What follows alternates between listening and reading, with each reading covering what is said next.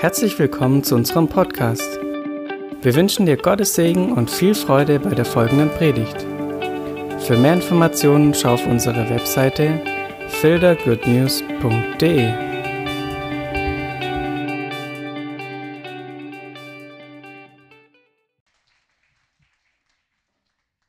Genau, das ist ein, ein Riesenpunkt. Wir haben neulich mal ein bisschen eine Diskussion gehabt, was macht uns als Ranch aus. Ähm, und wir sagen von uns einfach, ein Punkt, der uns ausmachen sollte, ist ein Herz, das wir haben für die Kinder, füreinander. Genau, ich möchte euch heute reinnehmen in ein Thema, ähm, das ich so ein bisschen dreistufig aufgebaut habe oder probiert habe, um zu verstehen, wie wir vielleicht auch manchmal arbeiten. So eine einfache Theologie und danach vielleicht ein bisschen tiefergreifend. Und die einfachste Theologie, die wir als Ranger haben, die seht ihr hier. Leider ist es so kalt, dass keiner hier wagt, die Jacke auszutragen, äh, auszuziehen. Deswegen seht ihr das Emblem nicht. Bei manchen, beim Benny oder auch bei der Lea, seht ihr das auf der Brust. Das Emblem ist 1962 entstanden, als die Rancher gegründet wurden. Ein bisschen Historie. Und ähm, wenn so eine Pfadfinderei gegründet wird, dann ist die Überlegung, hey, was ist das Zeichen, das nachher künftig überall zu sehen sein wird? Und Johnny Barnes, der Gründer, hat nachts eine Vision gehabt für die Royal Ranger Arbeit, äh, die zu gründen und daraus ist dieses ganze Emblem entstanden. Und es hat ein paar Elemente, vielleicht kennt ihr euch ein bisschen aus und der eine oder andere denkt, Mensch, früher beim Bund oder sowas kenne ich das noch, das sieht aus wie eine Windrose beim Kompass. Ähm, ja, der Vergleich kommt immer oft und ist auch richtig gut. Warum? Weil die Windrose genutzt wird, um Orientierung zu geben. Und für uns ist dieses Emblem, hat unheimliche Tiefe, ähm, sieht relativ einfach aus, hat aber eine unheimliche Tiefe an Theologie, die wir als Rangers einfach auch verkünden wollen. Wir fangen mal ganz flapsig an und sagen, hey, es gibt vier Wachstumsbereiche in deinem Leben. Und es sind die goldenen Zacken, die stehen für die Wachstumsbereiche, wo wir probieren, die Kinder zu fördern und herauszufordern, da wirklich voranzukommen. Und das ist der Wachstumsbereich körperlich, geistig, geistlich und gesellschaftlich. Und die vier Prägungen wollen wir auch in unserem Programm drin haben. Und ein Punkt, der ganz interessant ist an euch als Gemeinde, ist der Punkt, in den Ranchern ist schon definiert, was sind die Grundwahrheiten der Gemeinde. Und wir finden es richtig cool, eine Gemeinde wie euch zu haben, weil wir in euch als Gemeinde und in uns als Gemeinde, weil wir gehören genauso dazu, diese Grundwahrheiten entdecken. Und zwar ist die Erlösung, es ist die Heilung, der Heilige Geist und die Wiederkunft Jesu. Und das ist cool. Ihr habt vorher für die Rangers gebetet und äh, wir können nur eins machen, den ganzen Dienst, alles, was wir tun, können nur noch, weil wir so eine geniale Gemeinde hinter uns haben, ähm, im Gebet und mit all den Ressourcen. Das ist gigantisch, was wir erleben dürfen als Rückenwind, als Backup, was ihr uns gibt. Wir haben es auf dem Sommercamp erlebt, es sind Leute aus der Gemeinde spontan dazugekommen, weil es ein Proviant, wo der Benny auch als äh, Verantwortliche gemacht hat, spontan dazugekommen sind und einfach gesagt haben, hey komm, ich investiere mich da mit und die waren da und die waren total begeistert und wir waren so dankbar, dass für 200 Leute mal kurz so ein Proviant gestemmt wurde und sich Leute bereit erklären, aus dem Nichts damit in die Speichen zu greifen. Und das ist eine Gemeinde, wo wir total gesegnet sind damit und wo wir total dankbar sind ähm, für solche Leute wie euch. Genau. Und jetzt kommen die wichtigsten Punkte für uns als Ranger, und zwar das sind die Hauptregeln der Royal Rangers. Und da wird ein Thema, heute wird auch die Predigt sein. Und zwar die acht Hauptregeln der Royal Rangers. Ist uns so ein Anliegen, dass die Ranger verstehen, was sind wichtige Kriterien, Werte, ähm, Grundlagen in deinem Leben. Und die Hauptregeln heißen, sei wachsam, rein, ehrlich, tapfer, treu, höflich, gehorsam und geistlich. Und es sind acht Punkte, wo wir probieren, bei den Ranchern wirklich zu fordern, dass diese Hauptregeln in ihrem Leben wirklich mal einen Durchbruch finden. Und ich habe mir überlegt, was kann spannend sein für eine Gemeinde. Wir können jetzt äh, das ganz einfach anfangen und sagen, wir machen die vier Grundwahrheiten der Gemeinde. Das brauchen wir nicht. Das sehen wir als Rangers in der Gemeinde. Von daher sagen wir, check, erledigt. Äh, dann bringen wir was Neues rein. Ähm, und wir wollen eine wachsam oder eine blaue Zacke, und zwar die erste mit wachsam heute durchgehen. Genau, einmal weiter. Wunderbar. So, wenn du durch die Bibel durchgehst, ich habe mich kurz mit dem Neuen Testament ein bisschen beschäftigt, ähm, dann gibt es ja so schöne Sachen nach dem Motto, wie wichtig ist ein Wort in der Bibel? Sehr wichtig, wenn es sehr häufig vorkommt. Wachsam oder wachet wird häufiger verwendet, kommt gar nicht so oft vor. Wir sagen aber trotzdem, hey, das ist unheimlich wichtig. Und wenn du diesen Bibelvers anschaust, dann weißt du genau warum. Seid besonnen, seid wachsam. Euer Feind, der Teufel, streift umher wie ein brüllender Löwe, immer auf der Suche nach einem Opfer, das er verschlingen kann. Eine gigantische Aussage, die da im Petrusbrief steht. Ähm, und eine ganz klare Aufforderung, hey, ihr müsst wachsam sein, seid besonnen. Das ist eine Aufforderung an uns, dass wir durchs Leben kommen. Warum müssen wir das sein? Ganz einfach, weil es Gefahren gibt, die wir nicht im Griff haben. Weil es Dinge gibt im Leben, die wir erleben werden, aus dem Nichts heraus, wo wir total herausgefordert sind. Ein Punkt kann man ganz klar offen sagen, hey, ist Corona. Keiner hat von uns erwartet, dass es so eine Pandemie gibt. Keiner von uns erwartet, dass es solche Auswirkungen hat.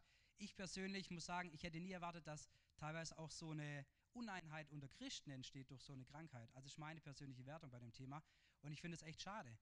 Und deswegen fand ich es so krass, weil da drin steht, seid besonnen, seid nüchtern, seid wachsam. Ähm, das ist eine klare Anweisung an uns, hey, es werden Dinge kommen, ihr habt es nicht im Griff. Und der Teufel geht umher und streift umher wie ein brüllender Löwe. Und bei den Pfadfindern ist es cool, da ist immer so Metaphern und das findest du unheimlich gut in der Bibel wieder. Und wenn du dich mal ein bisschen beschäftigst, wie so ein Löwe eigentlich umhergeht, der pirscht erstmal ein bisschen Weile rumrum, guckt und so weiter, wie das aussieht. Ähm, und dann macht, hat er so ein paar Kriterien, wie der jagt. Und das eine Kriterium ist erstmal, ähm, er flößt Angst ein. Das heißt, er brüllt und so weiter, weil dadurch treibt er die Tiere vor sich her, enger zusammen, bringt sie in eine Situation, dass sie in Panik ausbrechen, keine Kontrolle mehr haben, nicht mehr besonnen sind, nicht mehr überlegen rational, was ist richtig, was ist wichtig, sondern nur noch einen Trieb entwickeln, ich muss weg. Das ist ein Punkt, das ist angsteinflößende, was der Löwe macht. Das nächste ist, er streift umher und er sucht sich ein Opfer. Der Löwe ist gigantisch als Tier ähm, und wird hier auch von Teufel genommen, oft auch für der Löwe des Judas, für, für Gott und Jesus. Aber hier für den Teufel mit der Eigenschaft, er streift umher und er sucht sich eine Herde aus. Und er treibt durch das Brüllen, treibt er die Herde vor sich her und in der Regel schafft er es, dass einzelne Tiere sich absondern, alleine dastehen, schwach, weil sie nicht mehr in der Herde drin sind. Und das ist genau das Opfer, das schwach und alleine da ist, das er verschlingen wird. So, zu Ende herzlichen Glückwunsch, ihr habt die Kundschafterstufe bestanden. Das ist eine ganz einfache Theologie, wie du wachsam erklären kannst für Kundschafter, für auch 14-Jährige, ähm, ohne Probleme. Jetzt hieß es, ich muss für eine Gemeinde irgendein Thema machen, da müssen wir halt weitergehen. Ähm, deswegen habe ich gedacht, okay, was du meistens nicht machst bei dieser einfachen Theologie und bei diesen Zacken ist, du guckst mal das ganze Umfeld von dem Bibeltext an. Und ein Punkt, wo wir immer sagen, hey, wenn du so einen Bibelvers liest, das ist cool, nimm den raus und predige den richtig gut. Ähm, mir ging das auf einem Pfadfinder, Pfadranger Wintercamp mal so, bei den 15- bis 18-Jährigen, ich habe meine Bibel rausgeholt, habe Bibelverse aufgeschlagen, dachte, oh, was hast du denn da markiert? Jetzt waren es einzelne Bibelverse, wo genau das geschehen ist, was passieren kann. Und zwar, krasses System, Hexenverbrennung im Mittelalter. Thomas hat sich alles markiert gehabt und dann fragen andere Leute, hey, was hast du markiert? Das sind ja tolle Bibelverse. Und ich mir, hey, versteh mal, für was dieser Bibelvers steht und für was er verwendet wurde. Deswegen, bei höheren Stufen gehen wir gleich weiter und sagen, hey, überleg mal, wo kommt dieser Bibelvers her? Wo findet er Anwendung und was steht da wirklich drin? Und der Domme darf eins weitergehen. Und zwar ist ein Kriterium, wo wir uns immer annehmen, sagen, hey, wer hat das Ding denn überhaupt geschrieben und wer ist der Empfänger? Und geschrieben ganz einfach steht da, Petrus Apostel Jesu Christi an der auserwählten Fremdlinge, die in der Zerstreuung leben in Pontus, Galatien, Kappadokien, der Provinz Asia und Bithynien, Lautsprache gab es da nicht, nach der Vorsehung Gottes des Vaters durch die Heiligung des Geistes zum Gehorsam und zur Besprengung mit dem Blut. Jesu Christi, Gott gebe euch viel Gnade und Frieden. So, der Verfasser ganz einfach, Petrus schreibt dahin. Und ich finde spannend an dem Petrusbrief, ähm, das ist für mich so eine richtige Unterscheidung zu den Briefen von Paulus. Paulus hat oft an Gemeinden geschrieben, die es gab. Und wenn du das durchliest, dann heißt es hier an die auserwählten Fremdlinge irgendjemand, ähm, die in der Zerstreuung leben. Das heißt, es waren wirklich einzelne Personen, an die er hingeschrieben hat. Und das ist eigentlich krass, weil wenn ich das durchlies, bekommt für mich dieser Stellenwert von einzelnen Personen, die dem Teufel ausgeliefert sind, auf einmal eine ganz andere Bedeutung. Davor habe ich irgendwie gedacht, ja gut, wir als Gemeinde, das ist ja gar kein Thema, wir stehen nie alleine, wir halten zusammen. Das ist das, was wir bei den Rancher vermitteln. Wir sind ein Team, wir halten zusammen füreinander und miteinander. Ähm, und da lebt man, hey, es gab diese Situation in der Bibel, es gab Einzelne und die, an genau diese wurde dieser Brief gerichtet. So, jetzt wissen wir, wer hat es verfasst, wer war der Empfänger. Das waren ganz klar Leute, die auch irgendwo alleine unterwegs waren, die eine Ermutigung gebraucht haben. Oder auch die Ermutigung einfach gebraucht haben, hey, such dir jemand, sei in der Gruppe unterwegs, sei stark ähm, zusammen. So, darf ich noch mal eins weiter? Genau. Und dann habe ich mal diesen 1. Petrus 5, das Kapitel, ein bisschen angefangen und habe gedacht, hey, es gibt eigentlich drei große Themen. Ähm, und zwar wird in diesem 1. Petrus 5, wir haben vorher uns den Vers äh, 8 angeschaut, wird ganz am Anfang, geht es eigentlich um die Gemeinde. Und es geht nicht um dich als einzelne Person, sondern in der Regel geht es um die Gemeinde. Und das fand ich total spannend, weil wir für mich immer noch an dem Punkt sind, dass wir sagen, wir sind hier als Gemeinde zusammen, aber oft ist mir herausgefordert und ich glaube, viele haben immer noch dieses Denken. Also ich kenne Jugendliche, mit denen du redest, die haben immer noch das Denken, ist das meine Gemeinde oder nicht? Wie soll ich mich orientieren? Wie lebe ich meinen Glauben? Viele sind nach dieser ähm, Auszug, wie man es auch nennen mag, oder der Abspaltung vom Gospelforum, auch erstmal alleine dagestanden. Ähm, und haben überlegt, hey, wie kriege ich meinen Glauben weitergelebt? Wo lebe ich als Christ weiter? Wo kriege ich meine Nahrung her? Und da kommen wir später drauf nochmal zurück. Ähm, da steht im 1. Petrus 5 nämlich richtig viel dazu drin. Und der Petrus schreibt hier ganz klar, die Ältesten unter euch ermahne ich, ich der Mitälteste und Zeuge der Leiden Christi, der ich auch teilhabe an der Herrlichkeit, die offenbart werden soll. Weidet die Herde Gottes, die euch anbefohlen ist, und achtet auf sie, nicht gezwungen, sondern freiwillig, wie es Gott gefällt. Nicht um schändlichen Gewinnswillens, sondern von Herzensgrund. Nicht als solche, die über die Gemeinde herrschen, sondern als Vorbilder der Herde. So werdet ihr, wenn erscheinen wird, der Erzhirte die unverwelkliche Krone der Herrlichkeit empfangen. Ich habe extra nicht die Hoffnung für alle genommen. Das ist der alte, gute Luther-Text. Ähm, und ich fand das spannend, weil jetzt kannst du mal aus diesen ganzen Gets, die wir hatten, auch vielleicht deine Kriterien nochmal äh, rausholen. Was waren Kriterien für dich an die Gemeinde und an die Ältesten? Und da nehme ich jetzt nicht nur die ältesten Paare, sondern generell an Leitung in der Gemeinde für jede Gruppe. Das habe auch ich mir für die Rancher einfach auf die Pfanne geschrieben, nachdem ich es gelesen habe. Ähm, weide die Herde Gottes, äh, die euch anbefohlen ist. Von der Gemeindestruktur her, die Leitung ist eingesetzt, um da zu sein als Hirten um da zu sein für die Gemeinde, um einzugreifen, um Schutz zu bieten. Wenn der Löwe kommt, wenn wir an David früher denken, der den Löwe getötet hat, weil er seine ähm, Gemeinde, weil er seine Schafe geschützt hat, genau das ist die Gemeindeleitung, die Funktion. Und er weidet die Herde Gottes, sie weiden uns. Und das Interessante bei diesen Weiden ist, da gehört nicht nur dazu, ich gucke dazu, dass ein Zaun drumherum ist, den ich wegrenne, sondern ich muss auch schauen, dass sie Nahrung haben, dass sie Wasser haben, dass sie vorankommen, dass sie wachsen, dass ich wirklich was von der, von der Herde auch nachher habe und achtet auf sie nicht gezwungen, sondern freiwillig, wie es Gott gefällt. Und das finde ich auch total spannend. Wenn du einen Zwang verspürst in deiner Leiterschaft, ähm, weiß nicht, ob es dann unbedingt der richtige Punkt ist. Wenn du es freien Herzen tun kannst und nicht gezwungen bist, sondern es freiwillig tust, so wie es Gott gefällt, dann ist es eine richtig gute Sache. Und das sollte ein Antrieb in Leiterschaft sein, dass du hingehst und Dinge tust, freiwillig, aus freiem Herzen. Und nicht, weil du siehst, dass da eine Not ist, weil wir sagen, hey, es gibt einen Dienst und der muss getan werden, du tust den. Das ist gut, wenn du den tust. Aber das wird vielleicht nicht der Dienst sein, wo du über die Jahre hinweg tust, sondern dein Dienst soll von deinem Herzen getrieben sein. Du solltest dich dort äh, identifizieren können und es sollte so sein, dass es Gott auch wirklich gefällt. Und das kommt auch dieser Punkt, sondern von Herzensgrund. Alles, was wir tun, sollte wirklich mit dem Herz angegangen werden. Das war der Part, wo ich am Anfang gesagt habe, wir Ranger wollen für uns sagen, wir tun die Dinge mit dem Herz. Wir stehen der Verein, wir sind bereit, auch mal mehr zu investieren, eine Nacht durchzumachen. Ähm, oder auch sonst irgendwie verrückte Sachen zu machen, mit vollem Herzen, mit voller Begeisterung, ähm, um für die Kids einfach da zu sein. Und der nächste Punkt, das ist auch total interessant, ist, welches Bild sollten wir auf eine Leiterschaft entwickeln? Nicht als solche, die über die Gemeinde herrschen. Das heißt, wir dürfen nicht unsere Leiterschaft anschauen nach dem Motto, hey, die definieren, so ist Gemeinde, so wird es gemacht, sondern sie sollen uns Vorbilder sein, sie sollen vorangehen, Dinge tun, die uns inspirieren, die uns weiterbringen. Und daran sollen wir uns orientieren. Und das fand ich total cool, weil wir, wie gesagt, immer so oft diskutieren, was ist Gemeinde, wie sieht eine Leitung aus, wie sieht Strukturen aus und so weiter. Und wenn du den Text durchsiehst, dann hast du so ein paar Kriterien, die auf einmal mein Bild, was eine Gemeinde und eine Gemeindeleitung angeht, eigentlich ändern. Für mich war eine Leiterschaft eine harte Leiterschaft, die gesagt hat, so bist du aufgewachsen bei der Ranch und so läuft es, so funktioniert, so wird es gemacht, eine Struktur geschaffen hat, in der du dich bewegst, da steht eigentlich was ganz anderes drin. Da steht nicht drin, dass Simon sagt, du machst jetzt äh, Kinderdienst, der Benny sagt jetzt, okay, wir brauchen, keine Ahnung, irgendwas für junge Familien zwischen 20 und 25. Hat man relativ wenig, glaube ich. Die sind meistens älter. Sondern es kommt daraus, dass wir Vorbilder haben in der Gemeindeleitung, die uns anspornen, Dinge zu tun, die uns Freiraum lassen. Auf einer Weide hast du Freiraum, du kannst leben, wie du willst und dich selber suchen, was dir, welche Blume dir gerade schmeckt oder wo für dich das bessere Wasser ist. Ob es abgestanden im Tümpel ist, weil du sagst, hm, das hat so Geschmäckle, oder doch lieber an Bach gehst. Das ist deine freie Entscheidung. Ähm, aber der Weidegrund und dass du versorgt bist, das gibt dir die Gemeinde. Und deswegen ein total spannendes äh, Part, den wir da rausnehmen können. Gut, da schauen wir weiter. Zweiter Kontext. So, das geht jetzt nicht mehr an die Älteren oder an die Ältesten, sondern an die Jüngeren. Ordnet euch den Ältesten unter. Das heißt, auch nochmal eine ganz klare Leiterstruktur, die uns hier der Petrus an die Hand gibt. Er sagt, hey, es gibt eine Struktur und es ist gut, dass sie es gibt. Und die, die Verantwortung tragen, die tun auch manchmal Dinge, machen Ansagen ähm, aus einem Blick heraus, den du vielleicht nicht hast. Und es ist gut, sich den unterzuordnen und dann mit dabei zu sein. Und dann kommt aber der nächste Punkt. Alle aber miteinander begleitet euch mit Demut, denn Gott widersteht den Hochmütigen, aber den Demütigen gibt er Gnade. Ich glaube, das ist ein Riesenprinzip, ähm, was wir leben müssen.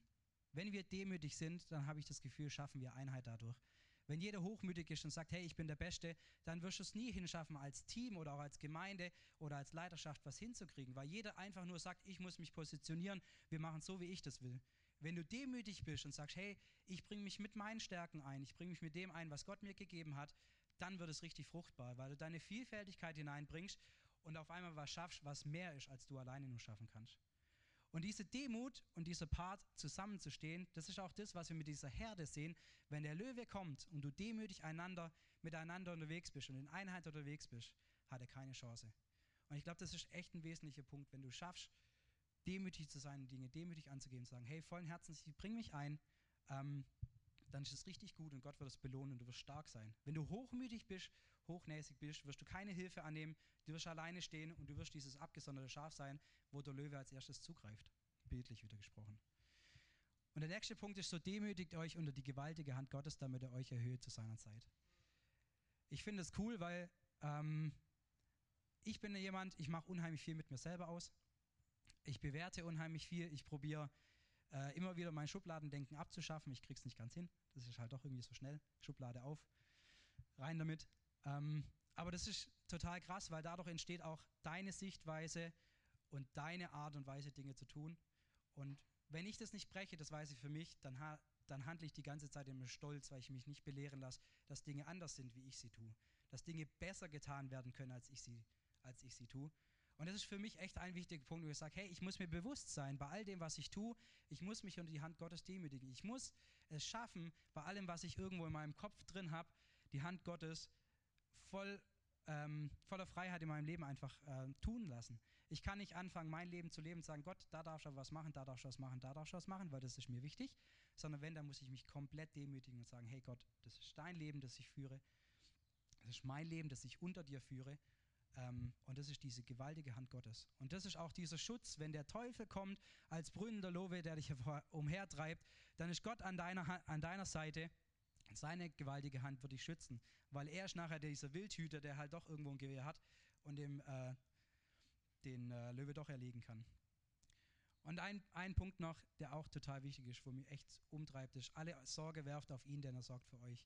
In Zusammenhang mit diesem, mit diesem Löwe wenn wir es nicht schaffen, bei dem Brüllen des Löwen zu wissen, wo wir stehen, zu wissen, wo wir stehen als Christen, was es heißt, entschieden sein für Jesus, welche Rolle er in unserem Leben hat, dann kommt als erstes Sorge, dann kommt als erstes Angst, dann kommt Verwirrung und dann kommt genau diese Aktion, die der Teufel bewirken wird. Er will uns als Herde auseinandertreiben, er will uns vereinzeln, er will uns total verwirren. Und ein Punkt ist diese Sorge und Angst, die er hineinbringt. Genau. Das ist Perfekt, genau, das der 1. Petrus 5 ab 5 für uns als die Jüngeren der Gemeinde, als Teil der Gemeinde. Und da gibt es noch einen dritten Teil, den ich auch total spannend finde. Und da kommt nämlich dieses erst drin, seid nüchtern und wach, der neue Widersacher, der Teufel geht umher wie ein brüllender Löwe und sucht, wen er verschlinge. Ähm, den Passus hatten wir schon, aber danach wird es wieder interessant. Hätte ich das nur alleine betrachtet, dann wäre ich nicht drauf gekommen, hey, wie gehe ich denn jetzt damit um? Dem widersteht fest im Glauben und wisst, dass eben diesen selben Leiden über eure Brüder und Schwestern in der Welt gekommen. Schwierige Übersetzung, heißt aber ganz einfach, widersteht doch einfach im Glauben. Sei dir bewusst, deine Entscheidung für Jesus, sei dir bewusst, was es heißt, mit Jesus zu leben und sei dir bewusst, du bist nicht alleine. Ich finde es gigantisch, dass da ganz klar drin steht, hey, eben dieselben Leiden über eure Brüder und Schwestern. Egal wen du anguckst, es ist vielleicht eine andere Art und Weise, wie jemand äh, Trübsal oder irgendein Drängen oder Sorgen oder Ängste in seinem Leben erlebt, aber du bist nicht alleine. Und wenn wir einander begegnen in unseren Ängsten, in unseren Sorgen, dann kommt auch genau wieder das, was wir hatten. Wir begegnen uns in Demut, wir schaffen wieder Einheit, wir sind wieder zusammen als diese starke Herde und nicht als einzelnes Tier, das irgendwo abgekümmert sich in eine Höhle verkriecht und so, ja, ist das Leben so schlimm, sondern wir sollen da rauskommen und im Glauben widerstehen. Der Petrus ruft uns ganz klar auf und sagt, hey Leute, ihr wisst es, es ist ein Kampf, es ist ein geistlicher Kampf und ihr kommt nicht drum rum. Das Wichtige ist nur, wie stehen wir als Gemeinde da? Wie stehst du als einzelne Person da? Und wie lebst du das Ganze? Und das ist für mich ein total wichtiger Part geworden, dass wir rauskommen aus diesem Denken und sagen, ich suche mir eine Gemeinde, die zu mir passt, die dem entspricht, was ich will. Das ist jetzt meine persönliche Worte, das ist keine Aufforderung umzudenken oder sonst was an euch, sondern meine persönlichen Worte. Sondern ich will eine Gemeinde, die genau dem entspricht, wo ich sage, ich bin dort, ich fühle mich als Teil der Herde, ich bin angekommen, ich bin angenommen. Ähm, ich empfinde dort, dass ich diese Weidefläche habe, wo ich mich total ausleben kann, äh, wo ich Teil sein kann Und ich finde auch dort, was, was ich am Anfang hatte, diese Ältesten, die mich führen, die mich inspirieren, die mir Vorbilder sind und die mir helfen, genau diesen Kampf, der dort beschrieben wird, wirklich ähm, auch zu kämpfen. Genau, da ist noch eins weiter damit. Und deshalb ganz einfach Titel, sei wachsam und widerstehe. Wir können viele Beispiele durchgehen. Wir können jetzt anfangen, wie bei 9- bis 12-Jährigen sagen, hey, welche Herausforderung hast du in deinem Leben? Dann sagt er, ja, in der Schule, die mögen mich nicht. Ähm, dann gehst du eine Altersstufe weiter höher und du wirst gleich die gleichen Sachen wiederhören. Und dann kommst du irgendwann in ein Alter, ähm, wo es andere Dinge gibt. Das ist völlig egal. Wir stehen immer genau an diesem Punkt. Und deswegen steht da ganz klar drin, seid besonnen, seid wachsam. Ähm, es gibt so viele Dinge. Ich habe für mich, ich war mit meinem Vater früher, als Kind war ich immer jagen.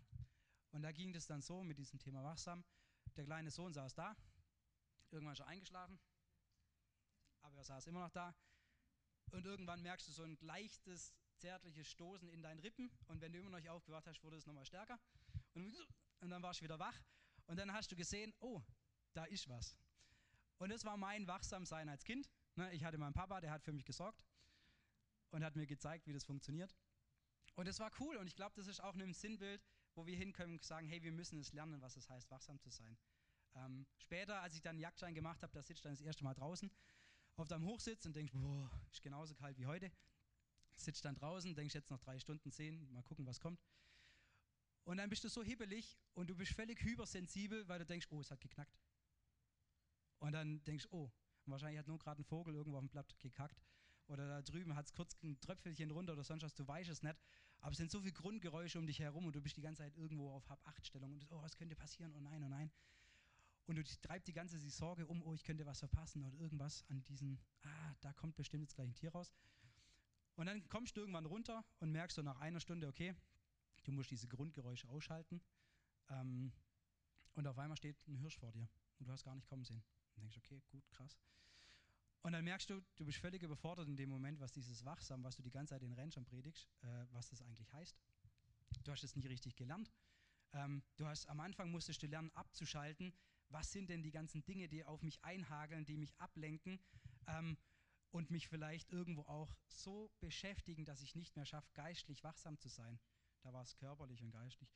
Aber manchmal gibt es diese Dinge, die die ganze Zeit auf dich einprasseln. Der Alltag, der dich so beschäftigt, dass du sagst, ich schaffe es gar nicht mehr wachsam zu sein, weil ich bin schon völlig überfordert mit all den Dingen, die auf mich reinprasseln. Und wie soll ich dann dem überhaupt noch nachfolgen? Und ich glaube, dass es ein, auch ein Wachstumsfeld ist, ähm, da voranzukommen und für sich Dinge zu finden, zu sagen, hey, ich muss manchmal Dinge einfach ausblenden. Ich muss es schaffen, Dinge, die für mich nicht wichtig sind, auszublenden. Und zwar habe ich da ein Prinzip für mich ausgemacht und gesagt, das Einzigste, wie ich das hinkriege, ist nicht, dass ich sage, hey, das ist nicht wichtig, sondern ich muss den Stellenwert reduzieren.